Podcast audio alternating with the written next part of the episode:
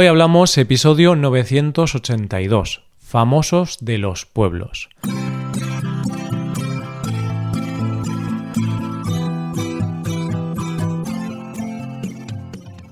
Bienvenidos a Hoy Hablamos, el podcast para aprender español cada día. Hoy es viernes y os presento dos episodios. En el episodio premium de hoy me junto con Rebeca para tener una conversación sobre en qué época del pasado nos hubiera gustado vivir y nuestra opinión sobre las diferentes épocas. Para escuchar este episodio, hazte suscriptor premium en hoyhablamos.com. Por otro lado, en este episodio del podcast diario, Paco y yo vamos a hablar una vez más de los pueblos. Esta vez hablaremos de la sociedad dentro de un pueblo y de las personas que son famosas en su pueblo. Hoy hablamos de famosos de pueblo.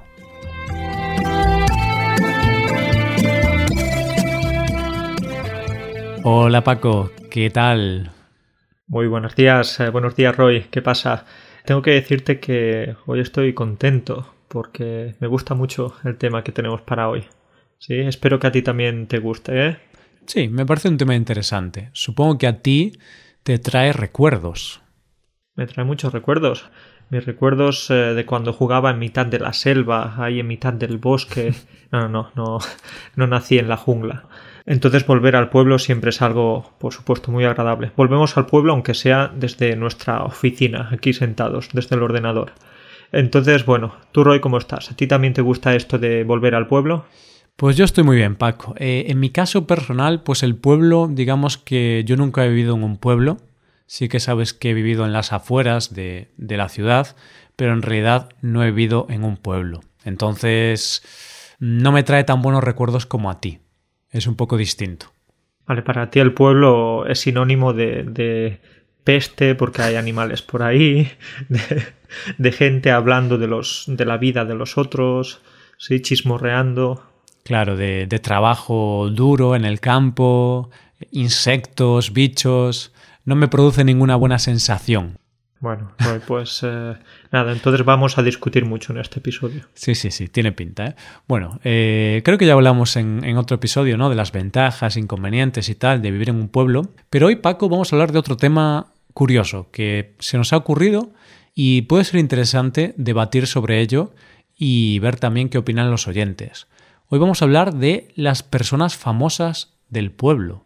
Eso es, y mucha gente estará diciendo, bueno, en los pueblos no hay muchas personas famosas por lo general. Es cierto, o al menos en mi pueblo, de 600 habitantes, pero vamos a centrarnos un poco más en, en las personas importantes del pueblo, es decir, el mecánico, el fontanero, el electricista, tal, pero no tanto en personajes históricos o personajes importantes, porque al menos en mi pueblo no hay ningún personaje histórico. claro. A ver, por ejemplo, podríamos hablar de Andrés Iniesta, que Andrés Iniesta, el futbolista, mm, nació en un pueblo, en un pueblo de Albacete, si no me equivoco, y claro, era un pueblo muy pequeño, Fuente Alvilla, de hecho, mira, me acabo de acordar, Fuente Alvilla. Y claro, él sí que era un famoso de su pueblo, pero claro, era famoso en todo el mundo también. Claro, y él, él, mismo, él solo llevó el nombre de su pueblo a todas las partes del mundo, así que eso sí que es algo bonito. Sí, sí, sí, es curioso. Pero hoy no vamos a hablar de esa gente. No, no vamos a hablar de famosos que nacieron en pequeños pueblos y ahora son famosos en España o en el mundo. No, no, no. Vamos a hablar de personas que son famosas, pero entre los 500 habitantes que tenga el pueblo o entre los 50 habitantes, no sé. Entre los habitantes que haya en ese pueblo. Así que pequeños famosos, micro-influencers, podríamos decir, Paco. Esto me ha gustado. Porque, Roy, quizás estos eh, famosos del pasado o incluso de ahora fueron los primeros influencers así en, la vida de los pueblos, ¿no? Los, los, más famosos en ese caso no necesitaban hacerse fotos o subir o publicar las fotos en las redes sociales, pero sí que eran conocidos en el pueblo. Pues sí, porque si lo piensas, Paco, al final, por ejemplo, Instagram, tú en Instagram subes fotos y tienes unos seguidores, ¿no? Unas personas que, que, te conocen y ven tus fotos y bueno, influyes un poco en esa gente, ¿no? Porque te ven como alguien, como un modelo a seguir o publicas información interesante o lo que sea, pero bueno, es alguien al que admiran de alguna forma. pues los famosos de pueblo también, a nivel pequeño, ¿no? Eh, yo qué sé, pues podemos hablar de mm, el panadero, la panadera. Pues es una persona que conoce a mucha gente y Paco, ¿quién no le ha preguntado algún día a la panadera, oye, me duele la cabeza, ¿tú qué tomas para, para el dolor de cabeza, no? Vamos a decir que es como una referencia, ¿sí? Una persona a la que admiramos. Le puedo preguntar su opinión si tengo alguna duda, algún problema, o simplemente puedo conversar con, con esa persona que por lo general va a saber mucho. Y va a saber mucho porque habla con todas las personas del pueblo. Así que además siempre va a ser la, la, que te dé las noticias más frescas. No solo el pan fresco, sino también las noticias frescas. Porque sabe lo que le pasa a todo el mundo. Sí, sí. De hecho, muchas veces, Paco, son más frescas las noticias que el pan. Porque a veces, claro, en un pueblo pues no llega todo tan fresco. Estoy de acuerdo, sí. Entonces el panadero o la panadera diríamos que es la persona que se encarga de difundir bulos. Algunas veces bulos, otras veces verdades, realidades. Claro. Y unas veces bulos y otras veces bollos. ¿No? Muy buena esta. Aclaramos que los bollos son la masa de pan pequeña, ¿no? Son... Sí, sí, unos panes pequeños. Muchas veces son así como circulares también, pero bueno, son pequeños, pequeñas masas de pan. Y bulos son mentiras, son noticias falsas. Entonces ellos reparten bulos y también reparten bollos. ¿sí? Está bien. Pues son estos famosos, ¿no? De pueblo, que yo creo que todo el mundo que ha vivido en un pueblo, pues sabe de lo que estamos hablando. Yo, como he dicho, no he vivido en un pueblo, pero sí que he estado en el pueblo de, de Rebeca, de mi pareja, por ejemplo, y también en, en otro pueblo donde mi abuela tiene una casa. Y esto es muy común, al final, que haya estas personas que son conocidas por todos. Ahora hablamos de un panadero, pero podemos hablar de, otras cosas, ¿no, Paco? Podemos hablar de, no sé, del alcalde o la alcaldesa. En un pueblo todo el mundo conoce al alcalde. Eso es, sí. El alcalde, vamos a decir que es la principal figura del pueblo por su influencia política, pero con, con, una influencia de todo tipo, porque es, suele ser siempre una persona con bastantes estudios, suele ser una persona con bastante respeto en el pueblo. Lo que pasa que ser alcalde o ser alcaldesa es algo que me parece súper complicado en un pueblo, además, porque siempre vas a tener a gente a favor, gente en contra, por ejemplo, tu primo va a ser del partido de la oposición o tu tío va a ser va a ser el que el, al que no le gustes ni un pelo porque precisamente estás en otro partido. Entonces creo que ser alcalde en un pueblo tiene mucho mérito. Claro, claro, es complicado, ¿no? A veces la política te la llevas a las reuniones familiares, porque a veces hay pueblos tan pequeños que es como tú dices, que la oposición es tu familia. Puede ocurrir. No quiero imaginarme ahí las cenas de Nochebuena, las cenas de Navidad. Uf, muy, muy complicado tiene que ser eso. ¿eh? Seguro, seguro. Pero bueno, ya hemos hablado de, del panadero, hemos hablado del alcalde, también podemos hablar de, del enterrador. Uy, esto ya mejor no conocerlo, Paco. O bueno, si lo conoces, mejor verlo pocas veces. Porque es algo bueno, ¿no? Si ves pocas veces al enterrador, pues oye, mejor, eres más feliz.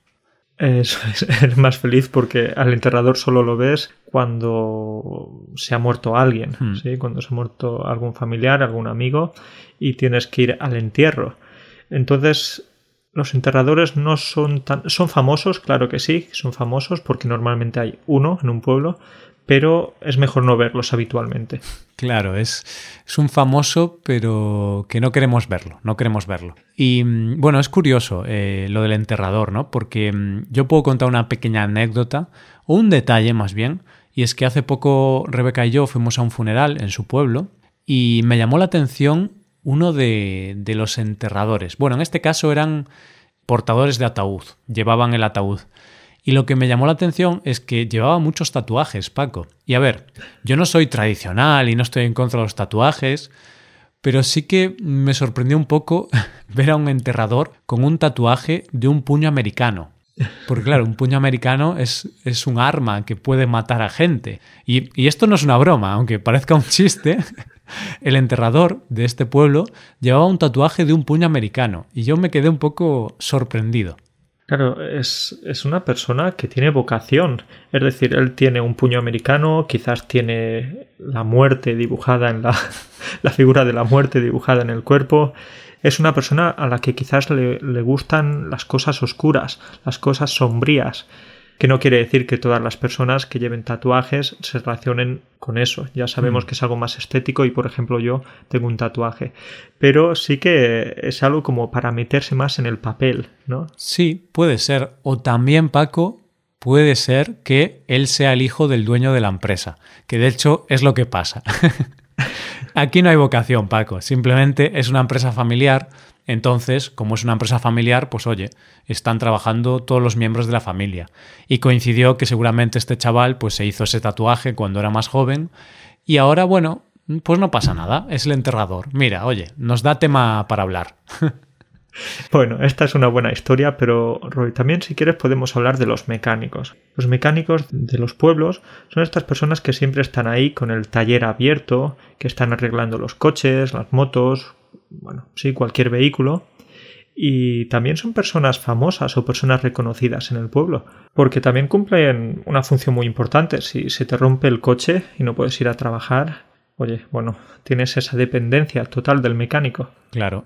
Y yo, Paco, eh, estoy pensando que mm, tú en el pasado seguro que conocías muy bien a tu mecánico, porque recuerdo que hablamos en este podcast que te compraste un coche por 500 euros. Entonces tú eras el mejor amigo del mecánico, supongo, y el mejor cliente también. Sí, sí, sí. Tiene muy buena memoria, Roy.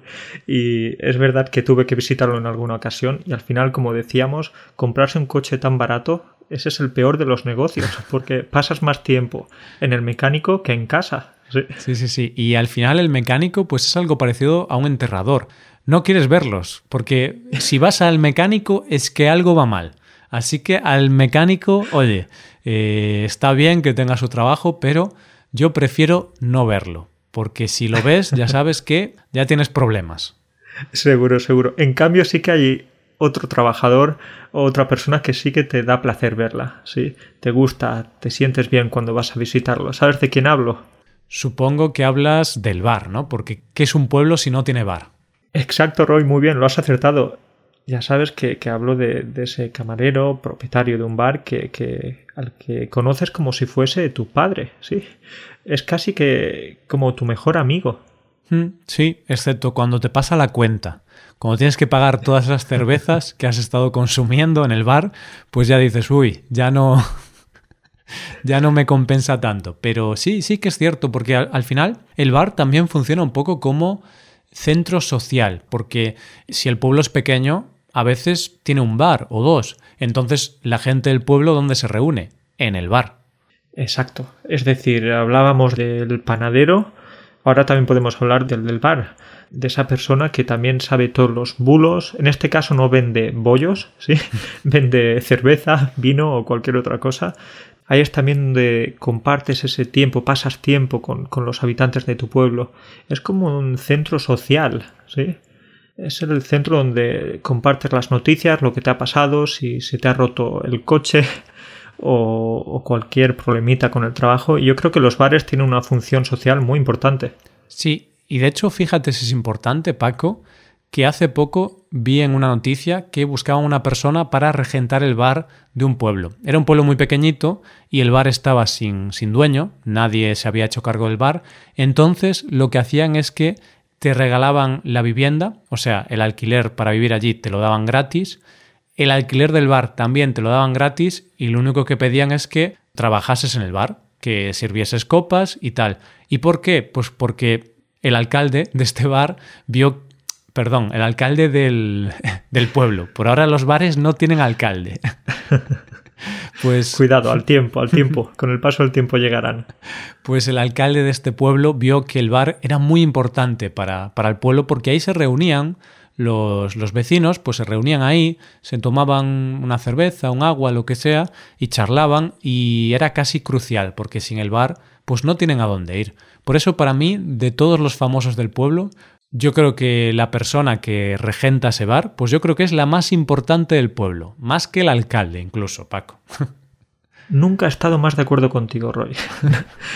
te, doy la razón, por supuesto, que, que, ahí, oye, cuántas personas puedes ver que no saben qué hacer y están todo el día ahí jugando a las cartas, bebiendo una cervecita, disfrutando, divirtiéndose. Así que hacen una función muy importante, como decíamos antes, sí. Mm. ¿Y qué vamos a decir si, si, hablamos de personas famosas en un pueblo? Tenemos que hablar de la persona que regenta la única tienda que suele haber en pueblos pequeñitos. ¿sí? Entonces ahí se conoce a esa persona como el de la tienda o la de la tienda en caso de que sea una chica. Sí, y curiosamente, Paco, eh, podemos hablar del nombre de las tiendas en los pueblos, que era muy habitual, quizá ahora está cambiando, pero bueno, las tiendas que tienen ya unos años de historia solían llamarse autoservicios y el nombre de la persona, ¿no? Autoservicios Laura, autoservicios Gerardo. Y me hace mucha gracia porque el autoservicio, claro, en su momento fue como algo muy innovador, que tú fueras a una tienda, cogieras tú el producto y luego pagases en una caja, pero hoy en día es tienda, ¿no? Supermercado. Un autoservicio es lo normal, que tú cojas las cosas. Pero claro, había una época que en las tiendas tú le decías, oye, quiero un litro de leche. Y esa persona cogía el litro de leche y te lo daba. Eso es, Roy. Han cambiado también los nombres y, ya que hablabas de nombres, quería hablar de una cosa que, aún no hemos comentado y es que decimos todo el tiempo el alcalde o la enterradora o el del bar, pero hay que decir que casi todos estos eh, profesionales tienen los mismos nombres. Todos se llaman Pepe, Paco, Lola, Manolo. Suelen compartir esos nombres muy, muy de pueblo, más tradicionales. Claro, porque son nombres, bueno, son nombres de la generación de nuestros padres, quizá de nuestros abuelos, que antes la gente, Paco, no era muy creativa. Cogían diez nombres y ya está. Yo lo entiendo, ¿eh? porque tenían tantos hijos que si tienes que pensar un nombre creativo para cada hijo, uff, te vuelves loco. Eso es. Ahí no había mucho tiempo para pensar. Pues eso, ahora ves nombres como, como Daenerys, debido a Juego de Tronos. bueno, eso ya es muy extremo, ¿eh, Paco? Es verdad, es verdad. Pero estoy exagerando. Pero es verdad, ¿eh? Pero ya me parece pasar de ni tanto ni tampoco. Yo soy más de quedarme en un término medio. Pero bueno, mi nombre, por ejemplo, es bastante raro, la verdad. O sea, mis padres quisieron ser creativos, porque el nombre de Roy no es muy común. Bueno, ni en España ni en mi región. Ahora sí, pero no es muy común.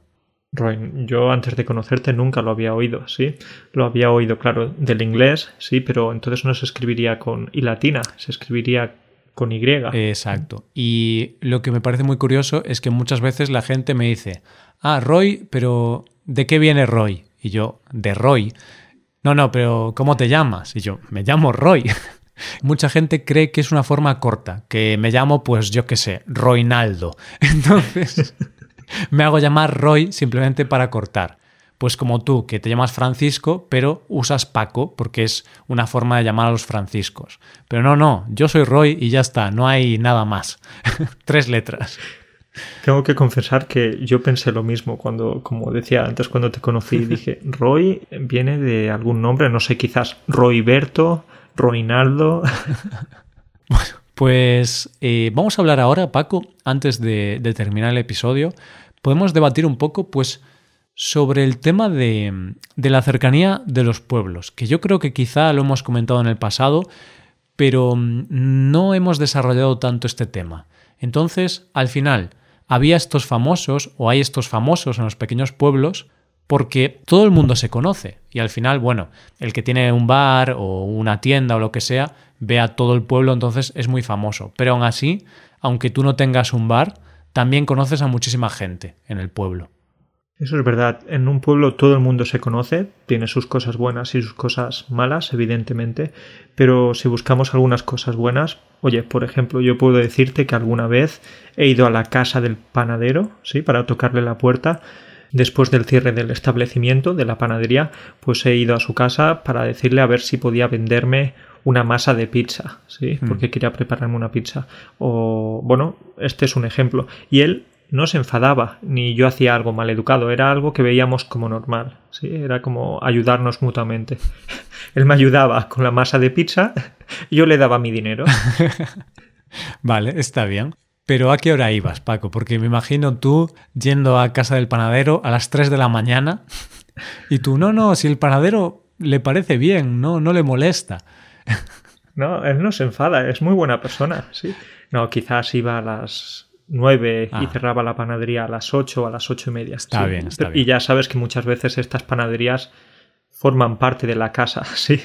Mm, Sí, es verdad. Al final es eso. A veces viven en el mismo sitio en el que tienen la, la tienda.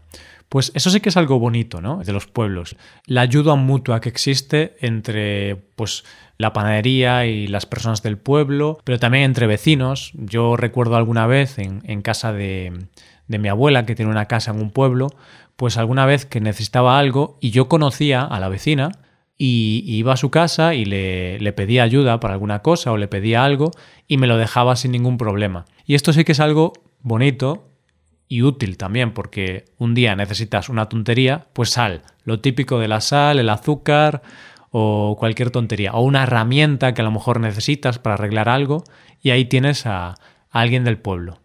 ¿Qué haríamos, no? Sin estas relaciones personales que al final te aportan tanto. Sí, hoy por ti, mañana por mí. Este es uno de los refranes que me gustan mucho en español. Exacto. Pero todo tiene sus cosas buenas y sus cosas malas. Entonces, hay una cosa mala que sí que nosotros particularmente vemos en los pueblos, y esa es la falta de privacidad. Porque si tú haces algo que está mal visto por la sociedad, no sé, si vas desnudo por la calle, van a saber quién eres, entonces todo el mundo va a hablar de que fuiste desnudo por la calle.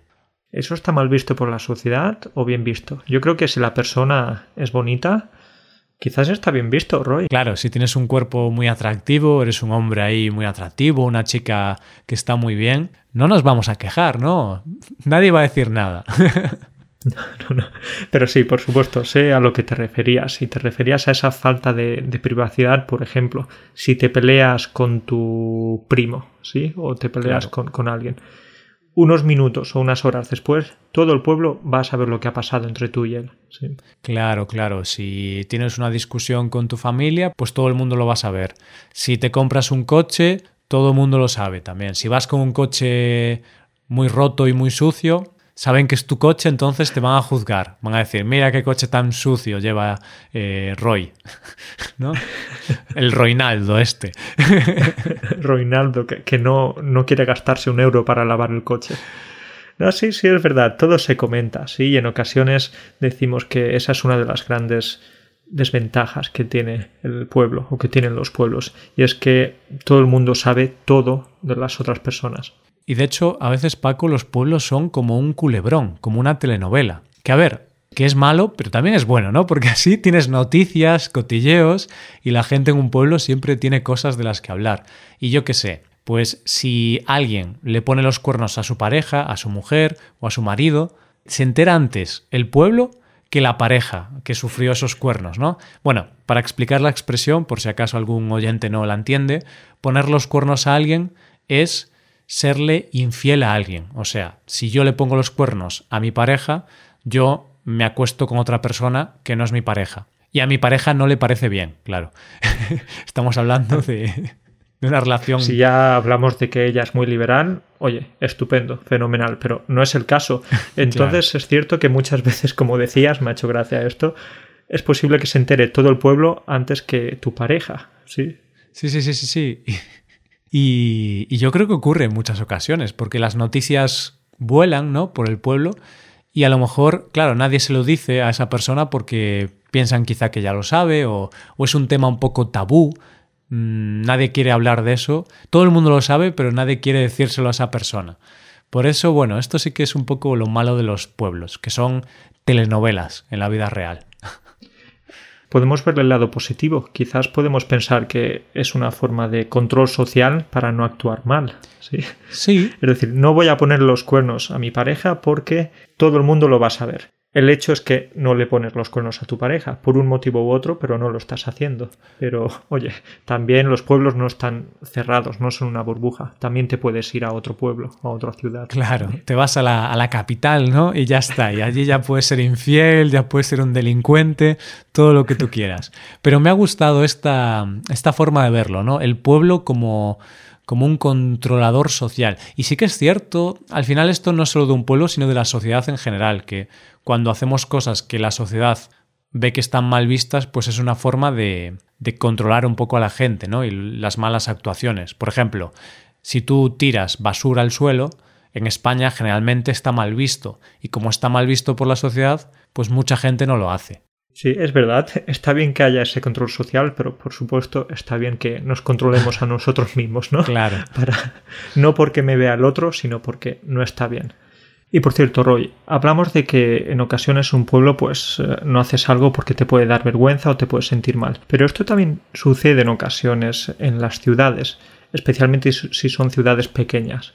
Por ejemplo, mi pareja, pues como sabes, eh, Ana es profesora y ella ha trabajado en varios lugares, ha tenido ya muchos estudiantes, muchos niños, adolescentes, adultos, y tengo que decirte que alguna vez le da un poquito de vergüenza ir a algunos lugares donde ella piensa que sus alumnos, sus, chicos, sus adolescentes, mm. niños, etcétera, pueden estar. Entonces, quizás en ocasiones podemos evitar esos lugares. No vamos porque quizás están ahí. Ah, qué curioso, claro. O sea, intenta evitar los sitios para que al final sus, sus alumnos pues no la vean. No la vean contigo, supongo, ¿no, Paco? Porque, claro, yo me imagino a sus alumnos que ven a Ana y Ana, joder, es una chica pues que estudió, muy agradable, es guapa, o sea, es una chica muy buena y luego la ven contigo y claro, ellos piensan, joder, mira a Ana con quien acabó, con un español feo y... Le da vergüenza, sí, sí, claro. sí. Es decir, la pobrecita no quiere ir ahí porque se pone roja, ¿no? Pero Roy, ahora entiendo también por qué me dices tú que algunas veces hacéis muchos planes en casa. Es que quizás a Rebeca le pasa lo mismo. Te tiene escondido, no quiere, no quiere que salgáis. Oye, pues no lo había pensado, pero mm, ahora entiendo algunas cosas, ¿no? Ahora entiendo por qué a veces Rebeca, pues le digo, oye, Rebe, vamos al cine. Y dice, no, no, mejor, mejor nos quedamos en casa y vemos una peli. Con la luz apagada. que no quiero verte, que no quiero verte. Feo, que eres feo.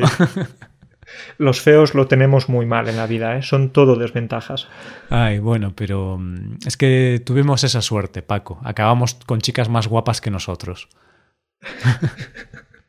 Es verdad, eh, bueno, si ya podemos reunir esas condiciones de que sean más guapas, más inteligentes, más buenas que nosotros, fantástico. Ahora que no nos abandonen, Paco. vamos a poner unas velas, vamos a rezar cada día para que esto nunca suceda. Ay, pues sí, pues sí. Bueno, pues yo creo que ya podemos dejar el episodio aquí, Paco. Y bueno, nada, cuídate mucho y nos vemos la semana que viene. Lo dejamos aquí entonces, Roy. Un abrazo para ti, un abrazo para todos y hasta pronto. Adiós.